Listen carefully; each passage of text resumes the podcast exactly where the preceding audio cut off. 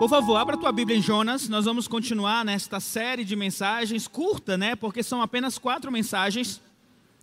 Em Jonas, do domingo que passou, Kevin iniciou esta série de mensagens com Jonas 1, capítulo 1. E hoje nós vamos ler todo Jonas, capítulo 2, ah, que vai do 1 até o 10, tá? Então você pode deixar aí a sua Bíblia aberta. O tema dessa mensagem é a misericórdia de Deus e o recomeço do servo. Não. Tá, obrigado. Então, bom, vocês já ouviram falar sobre a disciplina de Deus? O Deus que traz a disciplina. Quando nós falamos a respeito da disciplina de Deus, nós estamos dizendo que Deus ele age em nossas vidas e muitas vezes de uma forma bem pesada, ou seja, ele traz dor, ele traz um sofrimento, só que esta dor e este sofrimento é para o nosso bem. Quando Deus nos disciplina, ele traz algo pesado para nós, só que tem um intuito, é para o nosso bem, é para nos aperfeiçoar.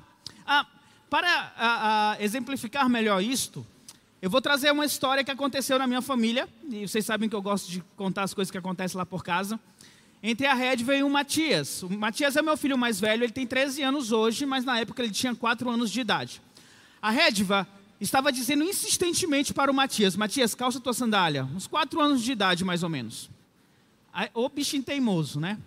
Não calçava a sandália. E a Redva estava preocupada, porque na época meio de inverno, não tem uns caramujos, deixa aquela, aqueles rastros. Não sei se vocês já viram isso, né? Então tinha esses probleminha ali no nosso quintal. E a Redva dizia, Matias, calça a sandália. E ele não calçava a sandália. Ele disse, Matias, se você não calçar a sandália, eu vou bater nos seus pés. E ele voltou para calçar a sandália? Não voltou. Então ela pegou com todo carinho, né? O Matias colocou em seu colo, levantou os pés para cima e pá! Deu palmadas, e foi forte a palmada. E ele chorava. Hoje o Matias tem cinco pares de, de sandália em casa. Nunca mais esse menino tirou a sandália dos pés dele. Ele aprendeu a lição. E a Redva disciplinou o Matias porque queria fazer mal ao Matias, queria se vingar porque ele desobedeceu? Não. Ela queria ensinar para ele, claro, a obediência, mas estava preservando o menino, porque vai que ele pisa no, naqueles negócios que produz, tem, tem, uma doença que é incurável, terrível até. Então ela estava tendo cuidado com ele, era para o bem dele. Ele não estava obedecendo, ela usou da disciplina para poder corrigi-lo. E de fato hoje o Matias, ele não anda descalço em casa. A Mel está precisando às vezes, né, que ela anda. Ah, mas ah, a disciplina do Senhor, ela não pode ser confundida com uma punição ou com uma vingança de Deus. A disciplina do Senhor é uma resposta de Deus ao amor que Ele tem por nós. É o desejo dele para que cada um sejamos cada vez mais santo como Ele é santo. Lá em Provérbios, capítulo 3, versículos de 11 a 12, Provérbios 3, de 11 a 12, diz: O sábio diz, filho meu, não rejeites a disciplina do Senhor, nem te afastes de sua repreensão, porque o Senhor repreende o que ama, assim como o pai ao filho a quem quer bem.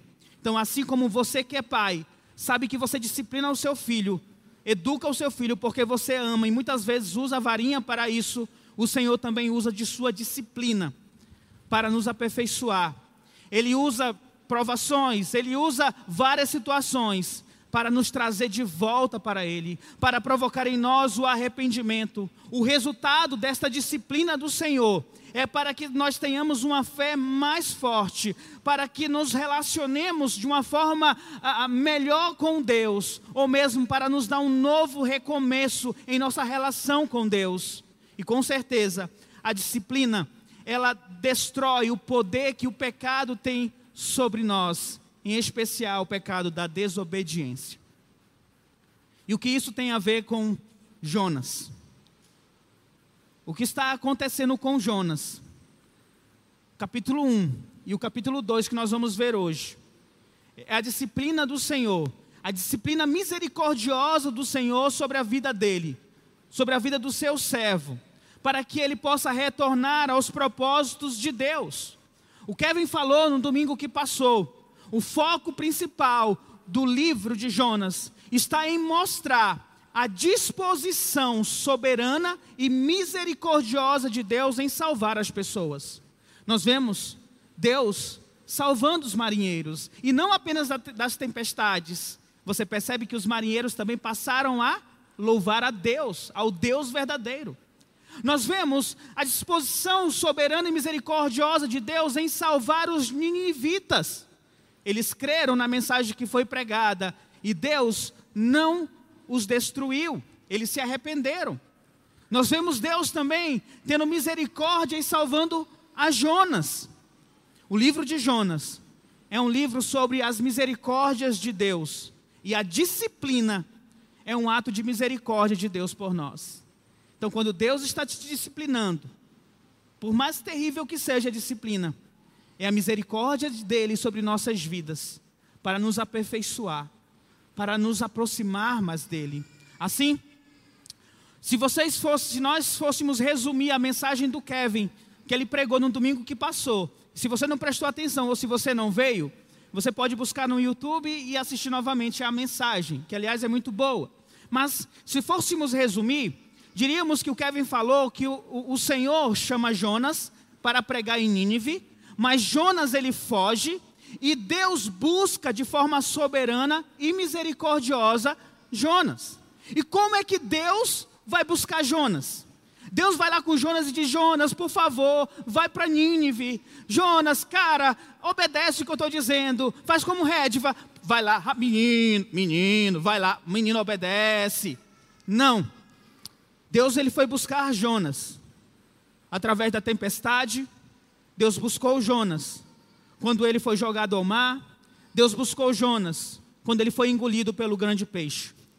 Deus demonstra o amor dele por Jonas através da tempestade, do mar, do peixe. Como Kevin bem disse, o peixe não era castigo. O peixe era a misericórdia de Deus. Jonas ele poderia ter morrido na tempestade. Deus, Jonas poderia ter morrido no fundo do mar mas Deus providenciou uma escapatória. E é aqui que começa a nossa mensagem, Jonas 1, do 17, e, e também Jonas 2, do 1 até o 10. Vamos primeiro ler o Jonas 1, 17, para que possa fazer sentido o restante, tá? Diz assim a palavra do Senhor.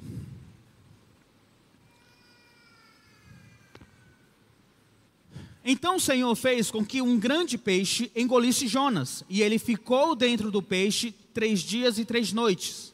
Lá dentro do peixe, Jonas orou ao Senhor, ao seu Deus. Ele disse: Em meu desespero, clamei ao Senhor, e ele me respondeu. Do ventre da morte gritei por socorro, e ouviu o meu clamor.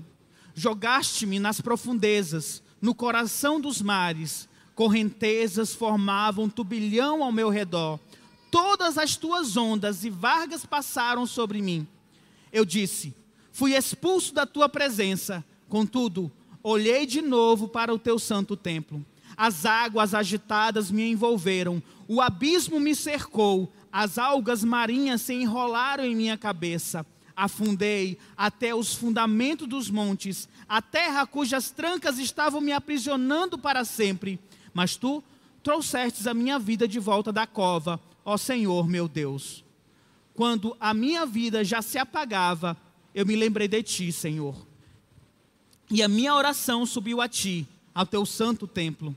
Aqueles que acreditam em ídolos inúteis desprezam a misericórdia, mas eu, com um cântico de gratidão, oferecerei sacrifício a ti.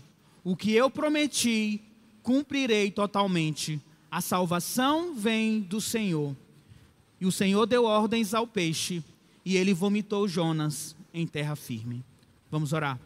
Deus, obrigado, ó Pai amado, uh, por mais uma oportunidade que o Senhor me concede, Deus, de orar, que o Senhor me concede de pregar, o Senhor me concede, ó Pai, de cantar louvores a Ti, Senhor Deus. Em especial agora, Pai, que ouviremos da Tua palavra, Senhor que estejamos atentos e que eu seja instrumento em tuas mãos, ó Pai, para que possamos perceber esse Deus de misericórdia, Pai, que busca os teus servos. Assim eu oro, Pai, em nome do teu filho amado Jesus Cristo. Amém, Jesus. Bom, duas coisas que eu quero que você possa focar. Esse óculos está me atrapalhando aqui, está manchado aí, fica chato. Duas coisas que eu gostaria que você pudesse prestar atenção logo nesse início aqui da mensagem, tá? Primeiro tema. Você vai perceber que no decorrer da mensagem nós vamos falar a respeito da misericórdia de Deus e o recomeço que ele deu ao seu servo, o recomeço que ele deu a Jonas. Depois, vocês vão perceber que após a rebelião contra Deus e a disciplina do Senhor, Jonas ele se arrepende, ele se consagra a Deus. Deus ouve a oração de Jonas, Deus tem misericórdia do seu servo e lhe dá um recomeço. Então, basicamente, a mensagem nós vamos falar sobre isso hoje. Bom, você já ouviu falar da frase se não vem pelo amor, vem pela dor, né? Tá lá na Bíblia. Só que não está na Bíblia esse texto. Mas, no entanto, nós podemos aplicar o princípio por trás desta frase, principalmente quando nós estamos falando a respeito de Jonas. Se não vem pelo amor, vem pela dor. Jonas ele servia a Deus. O Kevin deixou isso muito bem claro para nós na introdução dele. Jonas era um profeta de Deus. Jonas era usado por Deus. Jonas conhecia Deus. Jonas era um cristão, podemos dizer nos dias de hoje. E Jonas sabia que ele estava indo contra Deus. Quando Jonas, ele desobedece a Deus, ele era consciente desta decisão. Ele sabia que estava fazendo algo que desagradava a Deus. Mesmo assim, ele continuava indo em direção contrária àquilo que Deus estava pedindo para ele fazer. Quando a tempestade veio, quando ele foi jogado ao mar, ele sabia que era consequência da desobediência dele. Jonas, você percebe no capítulo 1, e o Kevin explicou isso tão bem, ele estava consciente de tudo que estava acontecendo naquele barco era culpa dele.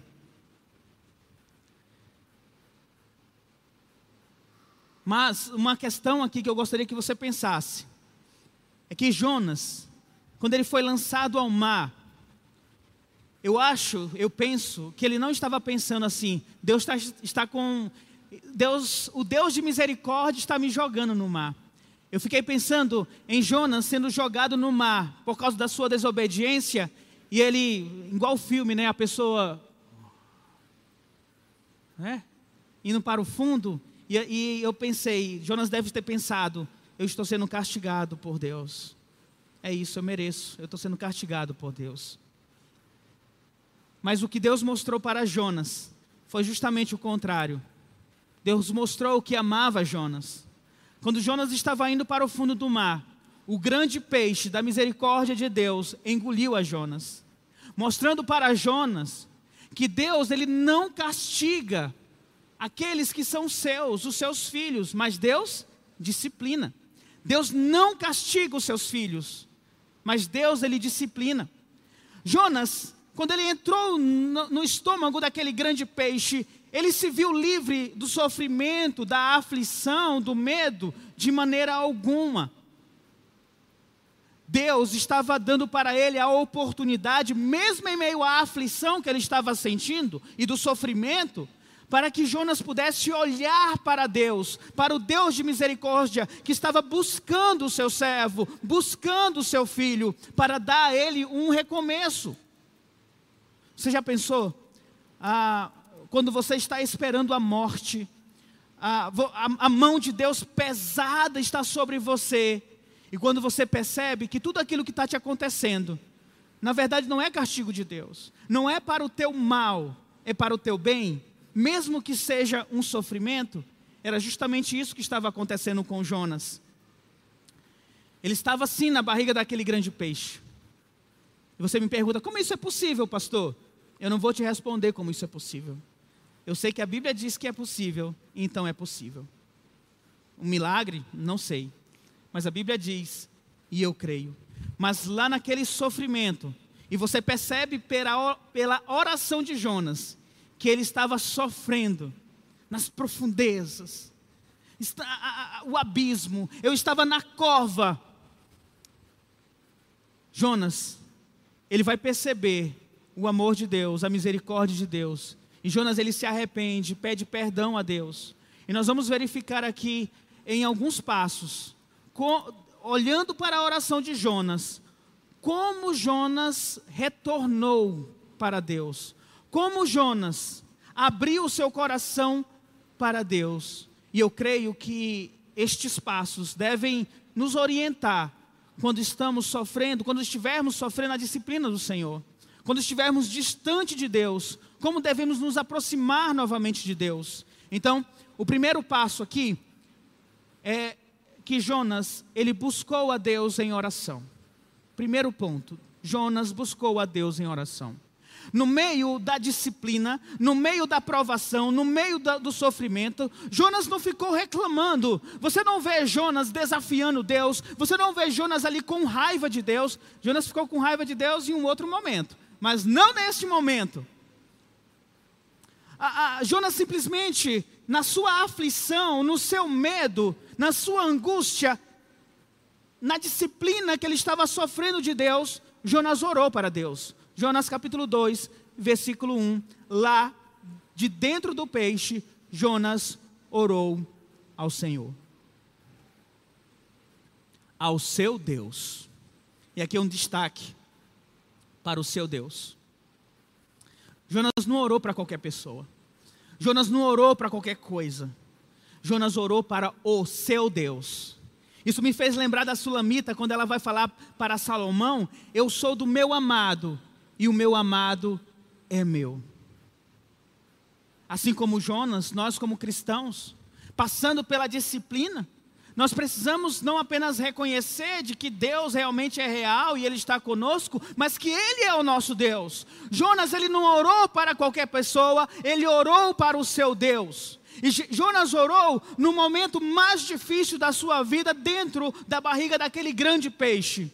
E um detalhe na oração aqui de Jonas: Jonas ele não orou porque ele estava, estava tudo bem com ele, ele não orou porque ele estava feliz com Deus. Jonas não estava em um mar de rosas com Deus.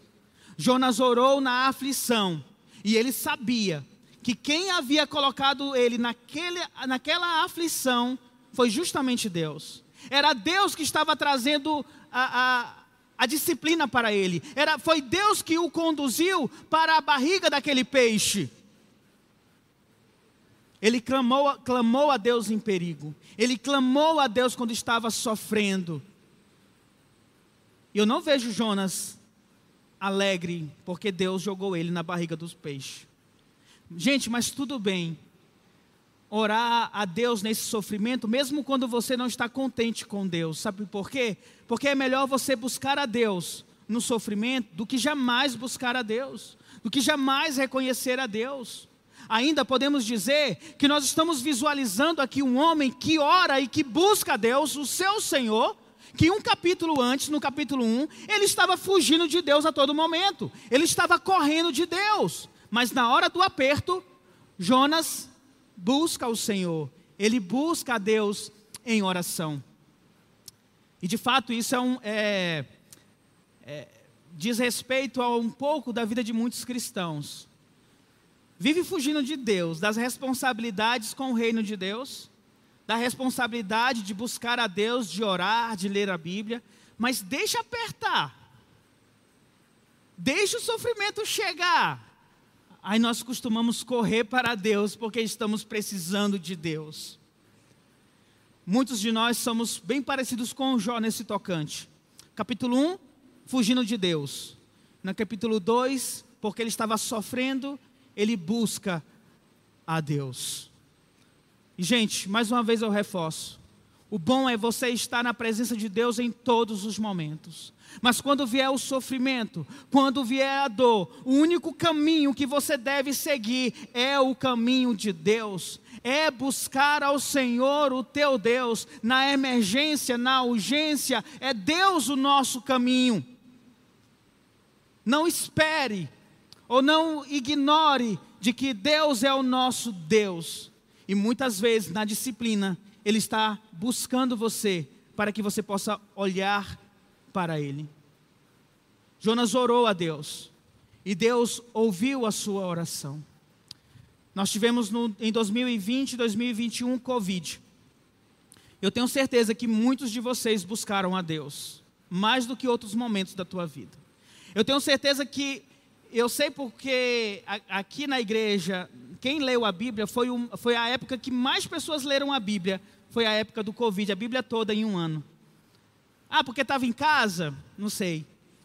Mas eu sei que você buscou a Deus, orou ao Senhor, porque o Covid estava perto.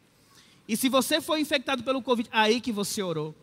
Eu recebi tantas e tantas mensagens de irmãos: Pastor, eu estou com Covid. Pastor, eu estou desesperado. Ora por mim. Nós vamos orar ao Senhor nosso Deus. E deve ser isto mesmo. Devemos buscar a Deus no momento da aflição. Ah, é disciplina ou não de Deus? Não importa. Você precisa buscar ao Senhor. E sabe o que é bom nisso tudo? É que existe bilhões de pessoas no mundo. E eu creio que milhões e milhões de pessoas também fazem orações a Deus. E Deus ele escuta a tua oração. Porque Deus é um Deus pessoal. Ele escuta a oração de todos aqueles que são seus filhos porque Ele se importa com você. Deus se importa com aqueles que clamam, com, com aqueles que dizem: Meu Deus. Se você é filho de Deus, Deus se importa com você, mesmo no meio da aflição. Então, o primeiro passo diante da disciplina do Senhor é: busque ao Senhor, ore ao Senhor, clame ao Senhor. O segundo passo é que nós devemos reconhecer a disciplina de Deus. Olha o que diz Jonas 2,3. Jonas diz: Jogaste-me nas profundezas, no coração dos mares, correntezas formavam turbilhões ao meu redor, todas as ondas e vagas passaram sobre mim. O que nós vemos aqui?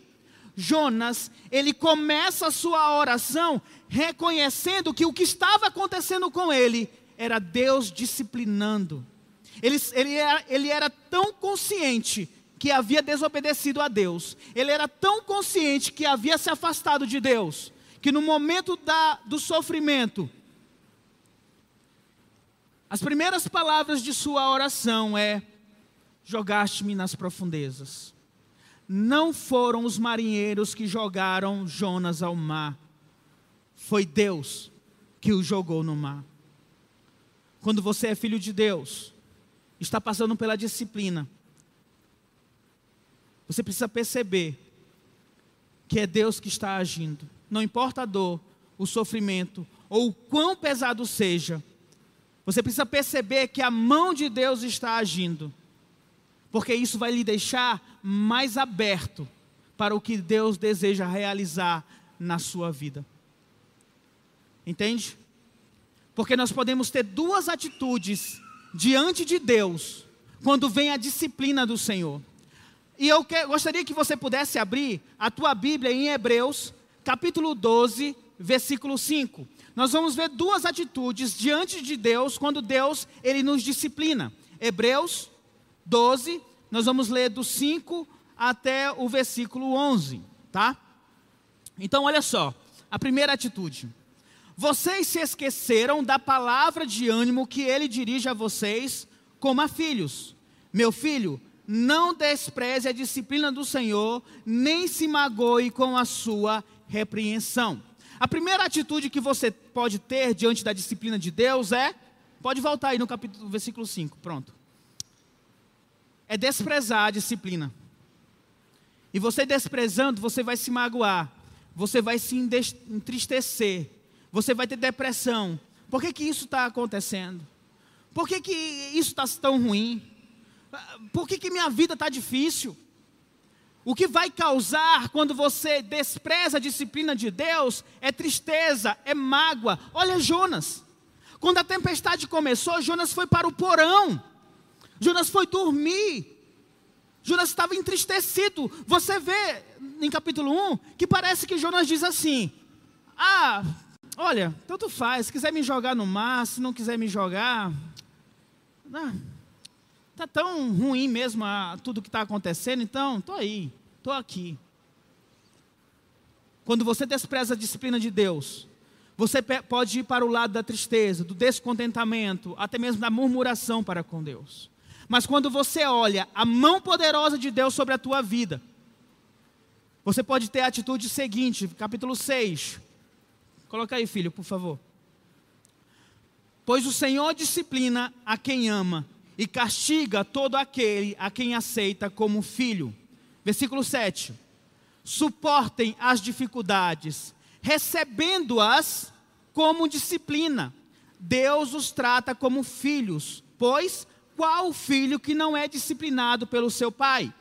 Se vocês não são disciplinados, e a disciplina é para todos os filhos, então vocês não são filhos legítimos, mas ilegítimos. Além disso, versículo 9: tínhamos pais humanos que nos disciplinavam e nós os respeitávamos. Quanto mais devemos submeter-nos ao Pai dos Espíritos para, para assim vivermos. Nossos pais nos disciplinavam por curto, curto período, segundo lhes parecia melhor, mas Deus nos disciplina para o nosso bem, para que participemos de Sua santidade. Nenhuma disciplina parece ser motivo de alegria no momento, mas sim de tristeza. Mais tarde, porém, produz fruto de justiça e paz para aqueles que por elas foram exercitados. O que Paulo está nos dizendo aqui, que a disciplina do Senhor, ela precisa ser aceita. Porque se Deus está disciplinando, isso está apenas comprovando algo para ti. Deus ele te ama. Deus ele se importa contigo. E Deus quer colocar você no caminho correto. Deus ele quer pegar você, colocar no seu colo, levanta o pé e dá as palmadinhas no pé para que você possa obedecer. Por que, que ele faz isso? Porque ele te ama, ele se importa com você, ele quer que você trilhe o caminho perfeito, ele quer que você esteja na boa, perfeita e agradável vontade dele. Agora, se você não é disciplinado por Deus, como dizem, aí que o bicho pega. Porque isso vai dizer que você não é filho de Deus. O amor de Deus não está sobre você. Não. Tem o amor do Pai sobre o filho, porque você não é filho de Deus. O fato de Deus ter disciplinado Jonas mostra que Jonas era amado por Deus. Deus traz a disciplina sobre a vida de Jonas, a tempestade, ele é jogado ao mar, vem o grande peixe, ele está no abismo, ele está nas entranhas daquele peixe, e eu penso o fedor, a escuridão, o quanto devia ser terrível estar três dias e três noites na barriga de um grande peixe. Mas Deus estava mostrando o amor dele para Jonas. E é isso que eu gostaria que você entendesse aqui neste ponto. E Jonas percebeu que Deus estava lhe disciplinando. Nesse sentido, nós podemos olhar para a disciplina de Deus sobre nós, sobre a mão forte de Deus sobre a tua vida, e dizer: Obrigado, Senhor, pelas palmadas. Obrigado, Senhor, pela lição. Obrigado, Senhor. Porque, muito embora a disciplina possa ser motivo de tristeza e não de alegria, aparentemente, mais tarde ela vai produzir frutos de paz para aqueles que são treinados, exercitados por essa disciplina. E eu lembrei de uma coisa que o Kevin falou na mensagem dele, talvez você tenha lembrado. Alguém disse para o Kevin que disse mais ou menos assim: se eu me afastar de Deus, tudo bem, porque Deus vai vir me buscar. Então não está tudo bem, porque Deus vai vir me buscar se eu me afastar dele, tal como fez com o Jonas. O Kevin até disse algo parecido. É, realmente, Deus ele vai te buscar porque Deus busca os seus filhos. Só que você vai retornar e você vai retornar ou pelo amor ou pela dor.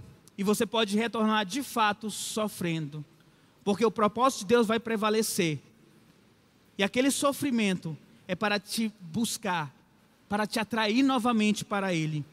Ah, mas eu fiquei refletindo mais um pouco sobre isso. E aqui é algo bem sério que eu gostaria de falar.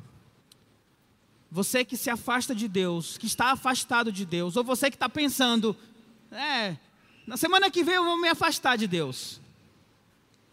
Se você se afastar de Deus, queira, mas queira muito, mas muito mesmo, que Deus possa ir te buscar.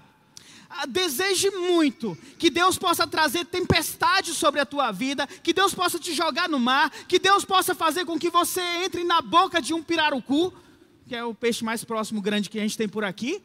Queira muito que Deus traga o sofrimento na tua vida para que você se aproxime de Deus. Porque se Ele não te buscar, é porque você não é filho de Deus. Porque se Deus não lhe buscar, o inferno vai lhe buscar. E isso é sério.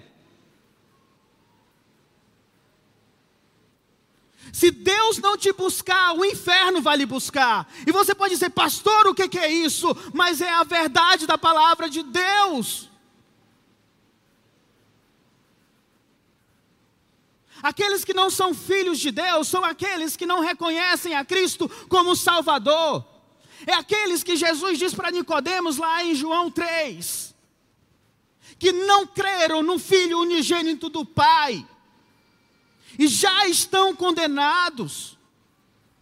Se você crê em Jesus Cristo como teu Salvador, você é filho de Deus e de fato Deus vai te buscar. É por isso que eu digo: se você se afasta de Deus, mas queira, queira, queira muito que Deus venha te buscar. Queira tanto que você vai sozinho buscar a Deus. Uma vez uma pessoa me disse o seguinte: Ah, tá, mas eu não acredito em Deus. E sabe, por mais duro que seja dizer isso, eu vou dizer: não importa o que você pensa, se Deus é real ou não. Sabe por quê? Porque o inferno é real, o céu é real, Deus é real e a palavra de Deus é real. Aquilo que Deus diz em Apocalipse 21, que o grande trono branco vai surgir e estarão diante do grande trono branco, grandes e pequenos, todos aqueles que não creram em Jesus Cristo.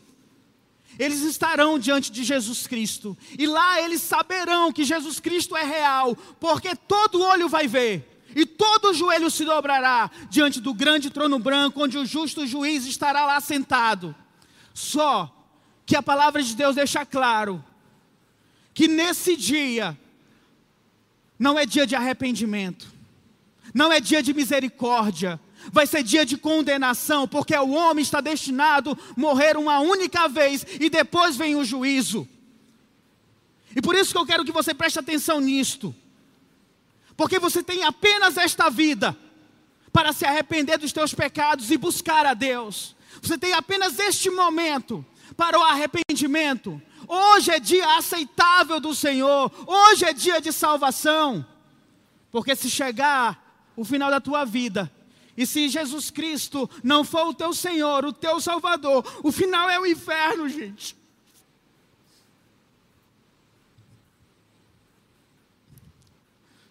E eu creio que Ele é real. E por isso que eu não quero que nenhum de vocês, e muito menos quem eu conheço, esteja sendo encaminhado para lá porque sua mente está entorpecida pelas coisas deste mundo.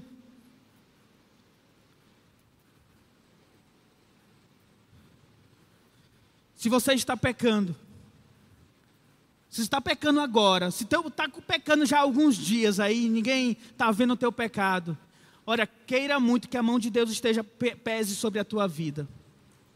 Tu está pecando, e aí você sente as coisas difíceis, a, a dor e o sofrimento está chegando. Diz obrigado, Senhor. Estou retornando aqui para a casa do Pai.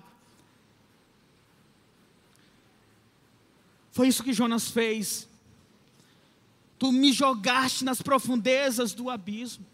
Olha onde eu estou.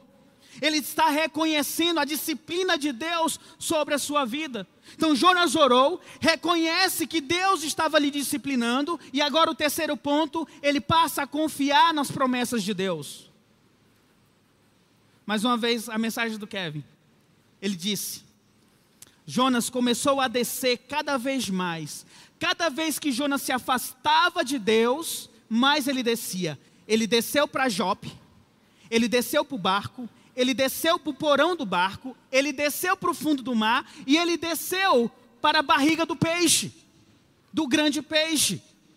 Porque quanto mais você dá as costas para Deus, mais você desce.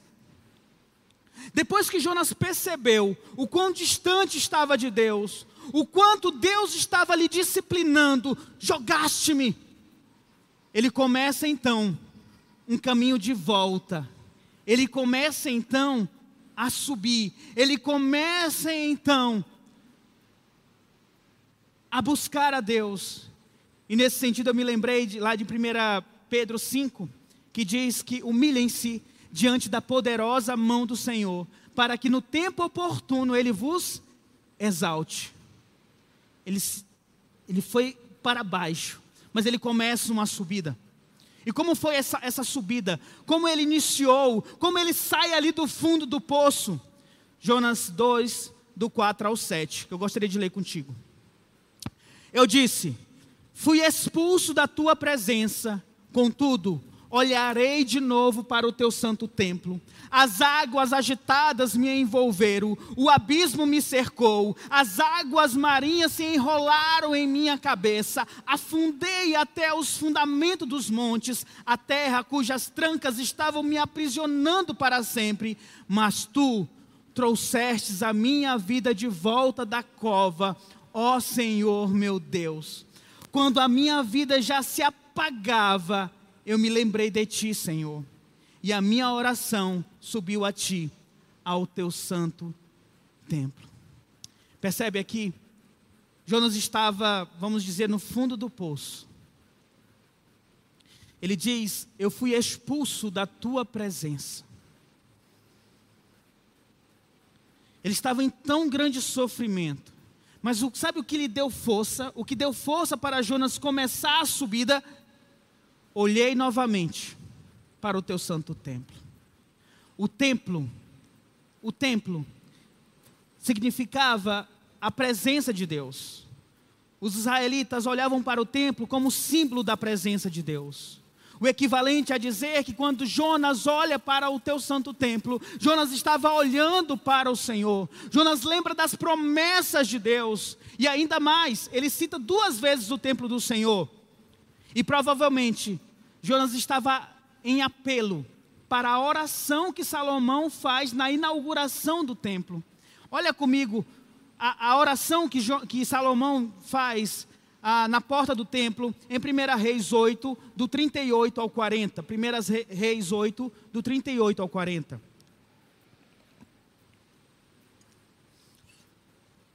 Uma oração ou súplica por misericórdia, uma oração ou súplica por misericórdia for feita por um israelita ou por todo o teu povo Israel, cada um sentindo as suas próprias aflições e dores, estendendo as mãos em direção deste templo, ouve dos céus o lugar da tua habitação, perdoa e age.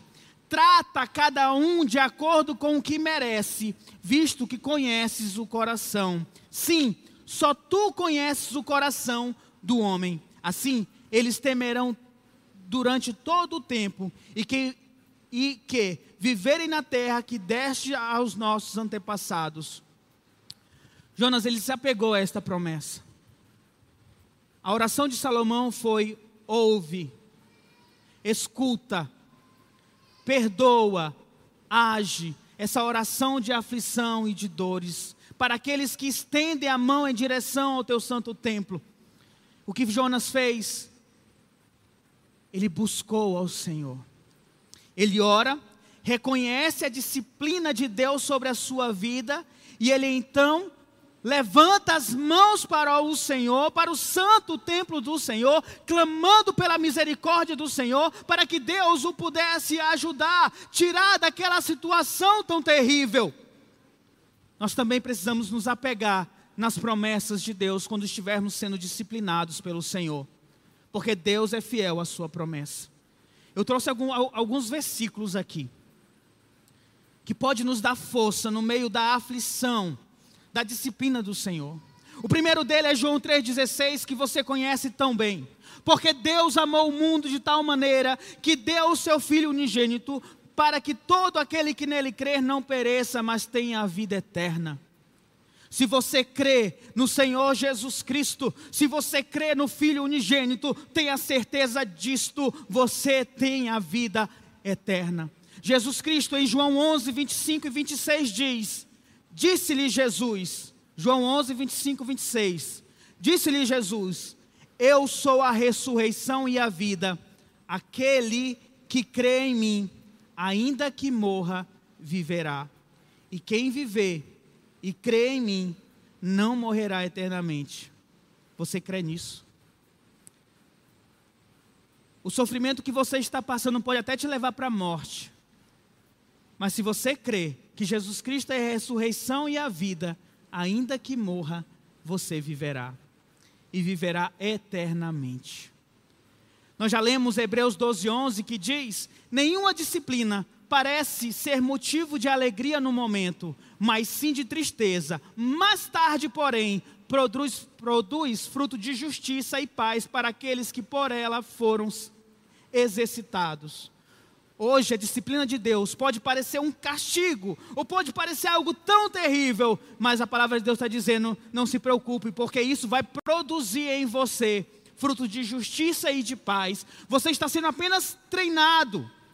Em Apocalipse 3,5, a promessa é: o vencedor será igualmente vestido de branco Jamais apagarei o seu nome do livro da vida, mas o reconhecerei diante de meu Pai e dos seus anjos. Olha que promessa maravilhosa a nós que cremos no Senhor Jesus Cristo. Nós seremos vestidos de branco, que é o sinal de pureza, de santificação, de glorificação. O nosso nome jamais será apagado do livro da vida, e o próprio Senhor Jesus Cristo nos apresentará para o Pai nos reconhecerá diante de Deus. Em 2 Coríntios 4,17 ele diz: Pois os nossos sofrimentos, leves e momentâneos, estão produzindo para nós uma glória eterna que pesa mais do que todos eles. Assim, fixamos os nossos olhos não naquilo que se vê, mas no que não se vê, porque o, se vê, o que se vê é transitório, mas o que não se vê é eterno. O, no, o sofrimento que estamos passando agora, que você está passando agora, está apenas produzindo um peso de glória maior para você. Esse sofrimento, ele te, ele te leva ao encontro do Senhor Jesus Cristo, ele cria dependência tua de Deus. Então, nós não vamos ficar olhando naquilo que se vê, por mais difícil que esteja, vamos olhar o que não estamos vendo. E isso pertence a Deus. É Deus trabalhando em nossas vidas. É Deus atuando em nossas vidas. Fixemos os olhos no que é eterno. Meus queridos irmãos, no momento da angústia, no momento do desespero, se apegue às promessas de Deus. Lembre-se do que Deus prometeu, porque Ele é fiel, Ele não esquece de Suas promessas. Ele não esquece de você. Isaías 49, 15 diz: Será que uma mãe pode esquecer do seu bebê que mama e não tem compaixão do filho que gerou? Embora ela possa se esquecer, eu não me esquecerei de você. A palavra de Deus está dizendo assim: é impossível uma mãe que ainda amamenta se esquecer do seu filho, porque o próprio corpo da mulher trabalha para amamentar o seu filho. Mas ainda assim, se ela esquecer do seu filho, Deus não vai esquecer de você. Deus não esquece dos seus filhos. Então, passando pela a disciplina do Senhor, tá difícil. Ore a Deus. Reconheça que Deus está lhe disciplinando. Confie nas promessas de Deus, busque a Deus. E por último, admita seus pecados e renove seu compromisso com Deus. Versículo 8, versículo 9. Aqueles que acreditam em ídolos inúteis desprezam a misericórdia, mas eu, com um cântico de gratidão, oferecerei sacrifício a ti. O que eu prometi, cumprirei totalmente. A salvação vem do Senhor. Jonas, ele vai admitir diante de Deus o seu pecado, o seu ídolo. E ídolo é tudo aquilo que te afasta de Deus, que te faz desobedecer a Deus. O ídolo de Jonas, por exemplo, era a, o nacionalismo. Ele amava tanto a sua pátria, ele amava tanto Israel, que ele escolheu desobedecer a Deus para não pregar em Nínive, porque Nínive era uma nação má, era uma nação que já havia matado muitos israelitas. Jonas disse: Eu vou pregar para aquele povo mau, para aquele povo ruim. O Senhor é Deus de misericórdia, o Senhor vai perdoar aquele povo. Eu não, Senhor. Ele escolheu desobedecer a Deus. O ídolo, o ídolo de Jonas era tão forte que ele preferiu seguir um contra, o caminho contrário de Deus. Eu pergunto para ti: quantos ídolos você tem que te afastam de Deus? O quanto você é parecido com Jonas?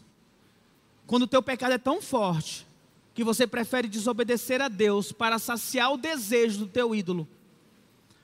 Quantas coisas te levaram para distante de Deus e você permanece distante dele? Quantas vezes você virou as costas para Deus porque você amou mais o teu ídolo? Talvez seja o teu ego, a tua vaidade, as tuas amizades, a pornografia, a mentira, o adultério, a inveja, o amor a dinheiro. Você sabe qual é o teu ídolo. Mas como Jonas, devemos colocar diante do Senhor. Porque não basta apenas você dizer, ah, eu creio nisso que o pastor falou.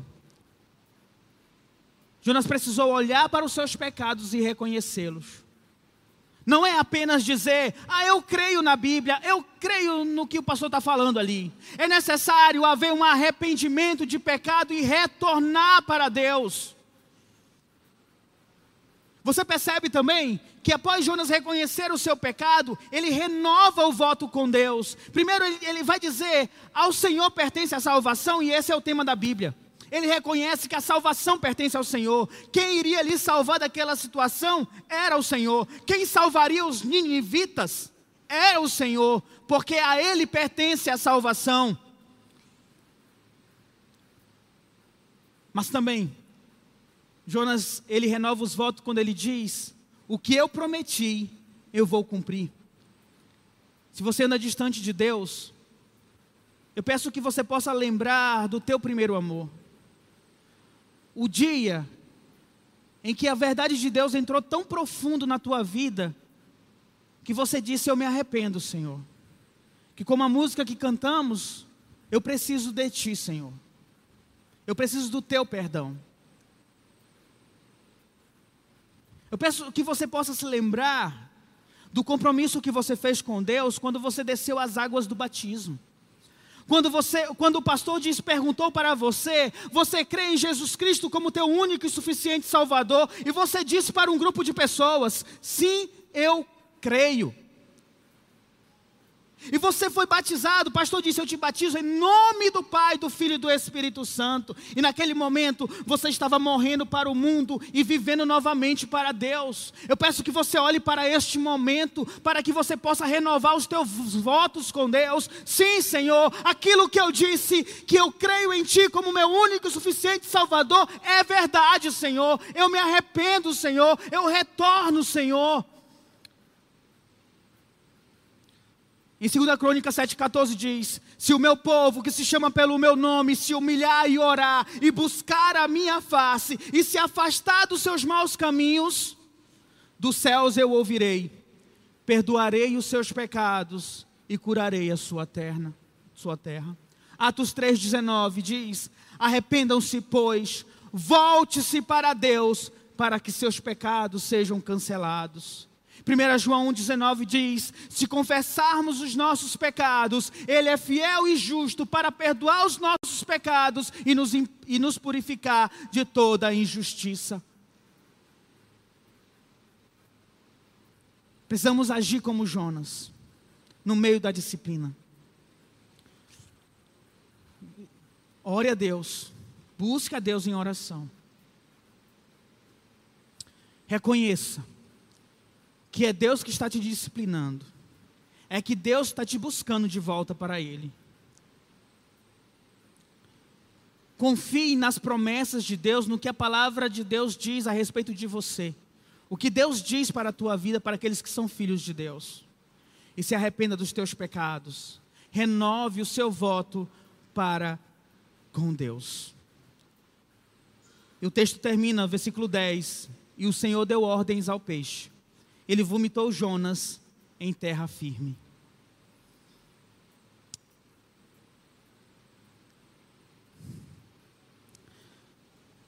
Jonas, ele teve que passar por tudo aquilo. Ele teve que fazer aquela oração para voltar para o Senhor. Ele precisava passar por isso? Não. Se ele tivesse obedecido a Deus, logo no começo.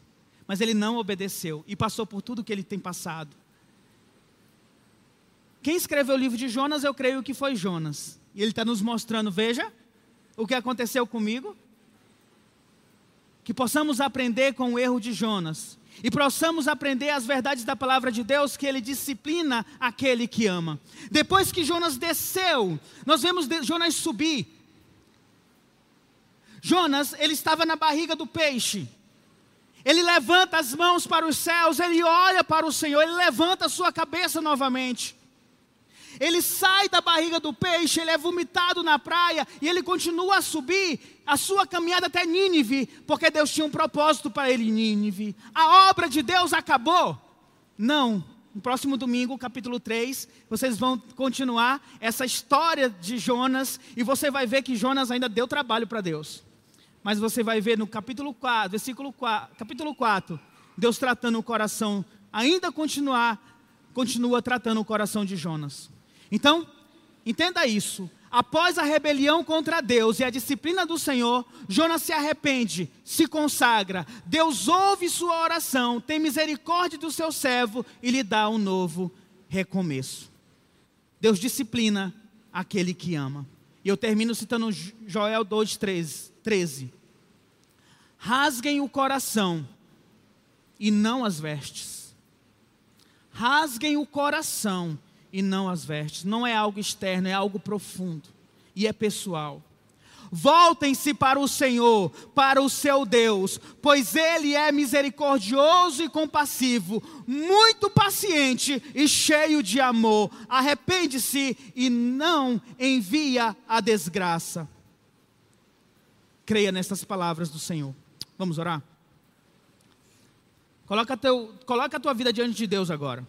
Talvez você esteja dizendo: essa palavra não é para mim, pastor. Eu não peco. Eu não estou me desviando, eu não estou me afastando de Deus. Mas essa mensagem serve como um alerta. E principalmente ela nos mostra que precisamos estar em obediência à vontade de Deus, aos caminhos que Ele tem para nós. Se você está afastado de Deus, coloca teu coração diante de Deus agora se você tem sentido a mão da disciplina do Senhor sobre a tua vida, siga estes passos. Busque a Deus, reconheça a disciplina, confie nas promessas de Deus, se arrependa dos seus pecados e renove seus votos para com Deus. Se você não sente que é filho de Deus, busque a Deus agora, porque este é o momento certo. Diga a Deus: Eu preciso de Ti, Senhor. Renova meu coração, Deus. Transforma a minha vida, Senhor. Eu não quero mais viver para mim mesmo. Eu entrego minha vida a Ti, Senhor. Ó oh, Deus amado, tu que, sondas e conhece os nossos corações, conhece o mais íntimo do nosso ser. Tu sabes, ó Pai amado, o que está passando na cabeça de cada pessoa agora. Ó Espírito Santo de Deus, eu te peço que a tua verdade, a tua verdade que liberta, a tua verdade que salva, Senhor, possa vir agora em nossas mentes, ó Deus, e que o Senhor possa nos fazer lembrar das tuas promessas, ó Deus. Que cada pessoa aqui que é diferente uma da outra, Pai amado, possa ser levada a um encontro contigo, Senhor Deus amado. Não importa o caminho, ó Deus, se é pelo amor, se é pela dor, se é pela alegria, se é pelo sofrimento, isso não importa para nós. O que nós queremos, ó Deus amado, é ser encontrado por ti, ó Deus. O que queremos, ó Pai, estar no centro da tua vontade, meu Deus. O que queremos, ó Senhor, é ser teus filhos, ó Deus porque tu ama os teus filhos. Tu disciplina aquele que ama, Senhor. E obrigado por esse amor leal por nossas vidas, ó Pai amado. Fortalece cada um de nós, Senhor. E tenha misericórdia daqueles que precisam da tua salvação. Pai, agora eu quero orar, Pai. Eu peço que você possa trazer à memória um amigo, um parente, alguém próximo que precisa da salvação. Coloque o nome, diga o nome dessa pessoa, nome e sobrenome. Clame a Deus pela salvação desta pessoa. Peça para que Deus tenha misericórdia dela. Para que o Deus de misericórdia e soberano Senhor possa salvar esta vida.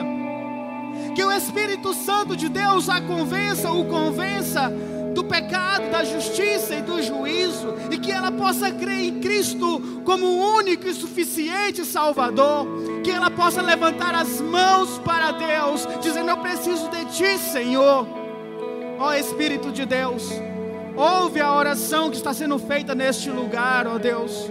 Traga salvação, ó Deus amado, a tua salvação, ó Pai e que não fujamos da responsabilidade, meu Deus, de levar o Evangelho a toda criatura, Deus. Então, a começar em mim, Senhor Deus, desperta meu coração, desperta a minha vida a amar aqueles que precisam da tua salvação, para que eu possa pregar este Evangelho.